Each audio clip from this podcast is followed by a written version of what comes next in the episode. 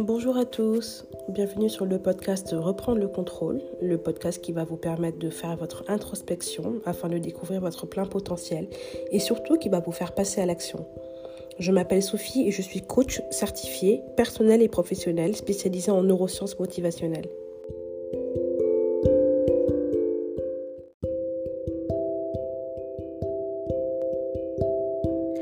Bonjour à tous, vous écoutez le tout premier épisode de mon podcast Reprendre le contrôle. Je vous souhaite la bienvenue et j'espère que ce podcast va vous plaire. Donc cet épisode sera un épisode de présentation, je vais me présenter à vous et je vais vous présenter mon podcast. Donc je m'appelle Sophie, j'ai un peu plus de 30 ans, alors depuis mes 30 ans je ne compte plus. Je suis coach personnel et professionnel spécialisé en neurosciences motivationnelles, comme vous le savez déjà. Je suis vraiment très heureuse d'enregistrer ce podcast aujourd'hui. Ça représente vraiment énormément pour moi. Parce que je suis une personne qui écoute des podcasts depuis très longtemps. Les podcasts que j'écoutais ont toujours été une source de motivation pour moi. Les podcasts m'ont vraiment beaucoup aidé dans la vie. En tout cas, ce que, ce que j'écoutais m'ont vraiment beaucoup aidé. Et euh, je me suis toujours dit que j'allais avoir moi-même mon, podcast. Et ce jour, euh, ce jour est arrivé. Alors pourquoi j'en suis arrivée là? Qu'est-ce qui s'est passé? Qu'est-ce qui a fait qu'aujourd'hui euh, je sois coach et aujourd'hui que je, que je fasse des podcasts? Vous savez, dans la vie, rien n'arrive par hasard. Que ce soit les choses positives comme les choses négatives.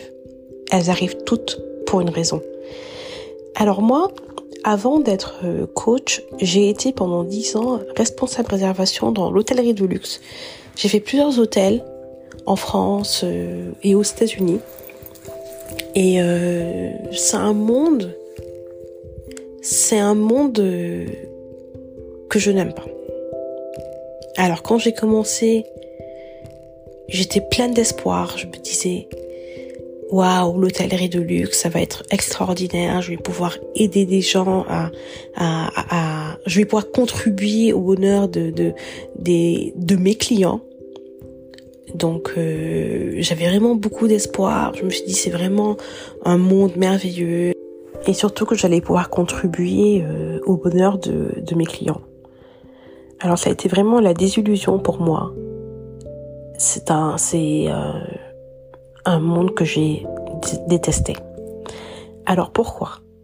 Alors j'ai détesté ce monde, en fait je me suis rendu compte après que c'est parce qu'il n'était pas du tout en phase avec mes valeurs, avec mes valeurs humaines c'est un milieu très, et là je parle de, du luxe en général, c'est un milieu très très superficiel, un milieu où l'apparence compte plus que tout. Le riche client euh, va être, euh, va, le riche client va être choyé, mais je pourrais même dire vénéré. Mais je n'exagère pas. Je veux dire, quand certains clients arrivent dans les hôtels, on a l'impression que c'est pas un être humain qui est arrivé, c'est un dieu. Et à côté de ça, vous avez un traitement très injuste envers euh, les petits employés. Je ne sais pas comment euh, comment je peux définir ça autrement. Et euh, j'ai vu de ces choses, j'ai entendu de ces choses, mais en fait c'était mon quotidien. Mais à un moment je n'en pouvais plus il y avait tellement d'injustice et euh, je ne supportais plus en fait d'être euh, dans un milieu comme ça. Après, je parle de moi. Je veux dire, il y a des gens qui sont très très bien dans l'hôtellerie, qui sont épanouis, mais moi, ce, ce, ce, mais moi, cette différence de traitement, c'était juste pas possible en fait. J'aurais peut-être l'occasion euh, de revenir sur le sujet et de vous donner des exemples en fait, vous expliquer de, de, de quoi je parle clairement. Mais c'est juste que ce, milieu ne me correspondait pas en fait tout simplement. Ce milieu ne me correspondait pas. J'étais dans ce milieu pendant dix ans. À l'époque, j'avais la croyance que quand on travaille, on travaille pas pour que son travail euh, nous plaise, mais on travaille tout simplement pour avoir de l'argent, pouvoir subvenir à ses besoins. Et je me trompais carrément parce que l'épanouissement au travail, c'est très important. Le travail fait partie des sept piliers de vie. On aura l'occasion de reparler des sept piliers de vie. Et si, dans ce domaine, il y a problème, ça peut se répercuter sur tous les autres domaines, en fait, tout simplement. Donc voilà, donc pendant dix ans, je peux dire que je n'étais pas épanouie dans, dans mon travail. Dans ma vie personnelle, j'ai commencé aussi à avoir quelques petits problèmes euh, à partir de à partir de 2017. Dès que j'ai eu un désir d'enfant, j'ai eu des complications gynécologiques, euh, ça a été très compliqué, j'ai dû me faire opérer. J'aurai l'occasion, je pense, d'en reparler euh, lors d'un autre épisode. Et euh, donc mes problèmes ont, commencé à ce moment. Et, et j'ai commencé à vivre beaucoup d'anxiété. J'ai commencé à vivre beaucoup d'anxiété. Et à partir de, 2000, de 2020, la situation s'est aggravée pour moi. Donc là, en fait, j'ai commencé à avoir de l'anxiété généralisée. J'ai toujours été anxieuse, mais là, je me levais le matin, j'avais peur. Je me couchais le soir, j'avais peur. J'avais tout le temps peur. En fait, les traumas du passé se sont réveillés vraiment en, en 2020. Alors, il y a eu beaucoup de décès dans ma famille dû au Covid. Et euh, on m'appelait, on me disait, alors telle personne est décédée, trois jours après, une semaine après, telle personne est décédée. Donc j'étais dans la peur en fait. Après, et, et je pense que, que, tout le monde a vécu euh, les confinements de 2020 euh, assez euh, intensément, on va dire. Et ce qui s'est passé euh, en 2020, donc déjà les décès dans la famille, dans l'entourage, euh, les confinements, j'étais traumatisée. Je me rappelle, je regardais la télé, je regardais le nombre de morts par jour. Et on parlait de maladies, euh, je pense que ça s'appelle Kawasaki, que les enfants pouvaient avoir. J'étais complètement parano, j'avais peur. Dès que j'étais malade ou que mon, petit était malade, je me disais, bon, là, c'est peut-être la fin. J'étais dans un état d'anxiété, mais c'était juste incroyable.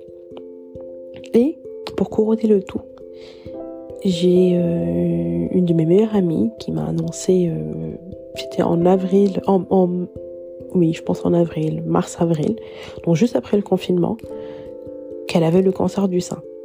Alors à ce moment, j'ai vraiment eu un, pic d'anxiété qui a duré, honnêtement, je pense un an. Et en plus de mon anxiété, je suis devenue hypochondriaque. C'est-à-dire que en plus d'être d'être triste en fait, d'être d'être dans la tristesse absolue, j'ai commencé à développer encore plus de peur et j'ai commencé à me dire que moi aussi j'étais malade. Donc entre 2020 et 2021, je suis allée, je pense, trois fois chez le cardiologue. Euh, j'ai fait je ne sais plus combien d'échos ma mère. J'étais parano. Mais dès qu'il m'arrivait quelque chose, mais quelque chose de banal, je me disais c'est une maladie grave. Et en fait, j'ai décidé à un moment, parce que ça n'allait vraiment plus, j'étais dans un mal-être mais profond, euh, d'aller consulter, euh, d'aller consulter une, d'aller chez une psychologue en fait, tout simplement. D'ailleurs, c'est elle qui m'a qui m'a dit que c'était pas de l'anxiété, que c'était pas euh, une dépression, mais de l'anxiété généralisée. Bien que moi, j'étais sûre de faire une dépression. Et en fait, les séances m'ont aidé. Je dirais pas que les séances ne m'ont pas aidé, mais les séances m'ont aidé, mais ne m'ont pas guéri j'ai euh, j'ai commencé à aller mieux. À chaque fois que je, en fait, à chaque fois que j'allais chez la psychologue, je sortais de là, j'allais mieux et finalement je retombais.